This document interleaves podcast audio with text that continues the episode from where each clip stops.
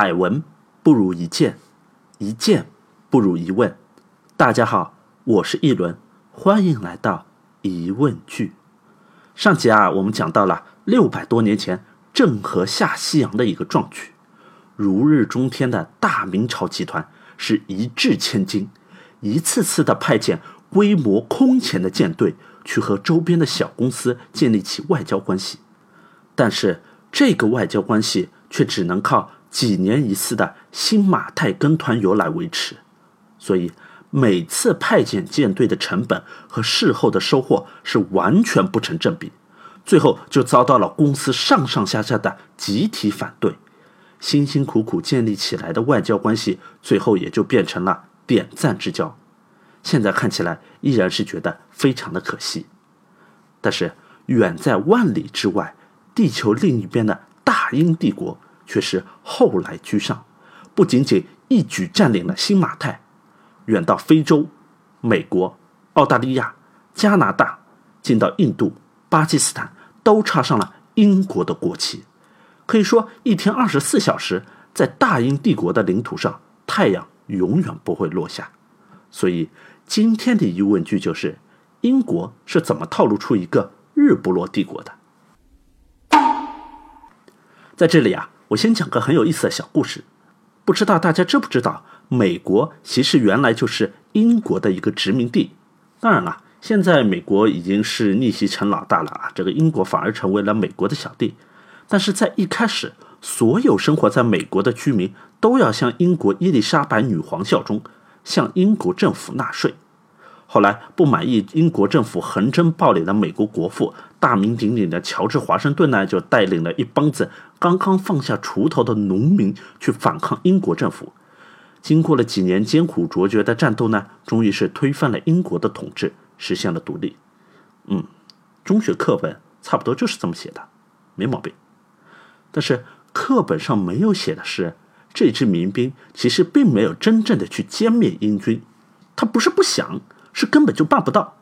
如果你看过老美他们自己拍的独立战争的电影，经常出现的战争场面就是英国人一个冲锋，美国的民兵就全军溃散，而且还很没有义气的把总司令华盛顿一个人给丢在后面。最后独立战争的结局就是美国人仅仅就是把英国人给包围起来，但是完全就打不进去，最后就只能是一直等，一直等，等等，等到英国人自己断粮了。受不了了，跑出来投降了，这个战争才算结束。那么你可能就要问了，为什么英国人就他就不会派个后援呢？啊，难道英国人都是猪队友吗？啊，这个当然不是了。那个其实是因为英国的援军他在海上被法国人给截胡了。那个时候法国人跟英国人是死对头，那你英国人要往北美派援军，哎，法国人就抱着敌人的敌人就是朋友的心态去帮助美国人，哎。反正论海军呢，我们法国人是比不过你英国人，但是我打不过你，不代表我就不可以拖着你。我拖着你，我不让你的援兵过去，哎，你在北美的军队就只能是只在异国他乡的孤军，迟早就得完蛋。结果这一拖就是拖了好几年，硬生生的把英国军队拖到是弹尽粮绝，最后只能选择投降。为了支援美国人。法国人是为此耗费了大量的经费，使得原本就已经是赤字的财政呢，更加是雪上加霜，间接导致了后来法国大革命的爆发。法国人起来呢，把他们的皇帝路易十六给咔嚓了。所以，法国跟美国之间还确实有一段鲜血铸就的友谊。在美国独立一百周年的时候呢，法国人就送了个举弹筒的小姑娘给美国人做纪念。也就是大家都知道的自由女神像，所以你看啊，这个法国人他这个眼色啊，已经使得是这么明显了。但是独立后的美国，它的第一贸易伙伴依然是英国，而不是法国。那么老美做人干嘛这么不地道、不讲义气呢？其实很简单啦，大家都是为了混口饭吃。刚刚独立的美国还只是个农业国。唯一拿得出手的就是一望无际的棉花田。有晒过棉被的同学啊，可能知道，就是棉花这个东西啊，如果卖不掉，它堆在仓库里面，用不了多久就会受潮发霉烂掉。而全世界能够吃下整个美国棉花的国家就只有英国了，所以讲究实惠的老美就很干脆的跟英国一来二去就勾搭上了，法国人的一番辛苦就全部扔到水里面了，英国人呢就用从美国收购过来的廉价棉花，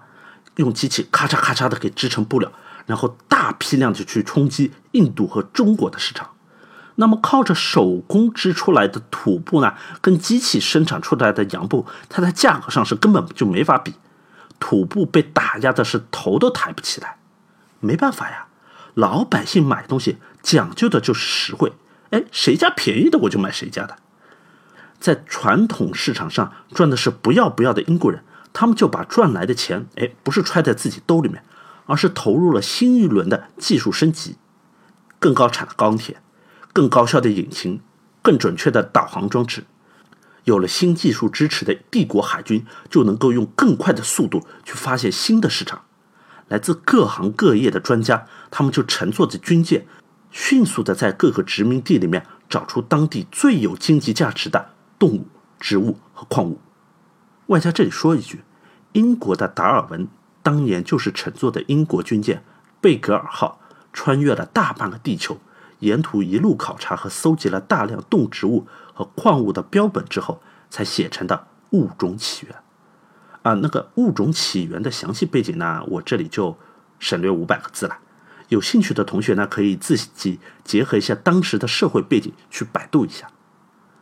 那么，在对殖民地进行探索之后呢，就是新一轮的殖民地大开发。殖民地大开发就产生了大量的利润。利润呢，又促进了技术的再次升级，升级之后的技术呢，又推动了新一轮的殖民地探索，然后就是 again and again，周而复始，一个套路接着一个套路，最后大半个地球就都给英国给套路进去了。